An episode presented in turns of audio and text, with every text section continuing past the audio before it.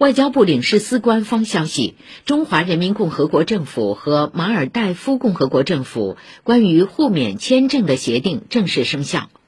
即日起，中国公民持有效的中国护照，因旅游、商务、探亲、过境等短期事由，在马尔代夫停留不超过三十天，都可免办签证。消息一出，旅游平台数据显示，马尔代夫目的地浏览量半小时环比增长百分之二百。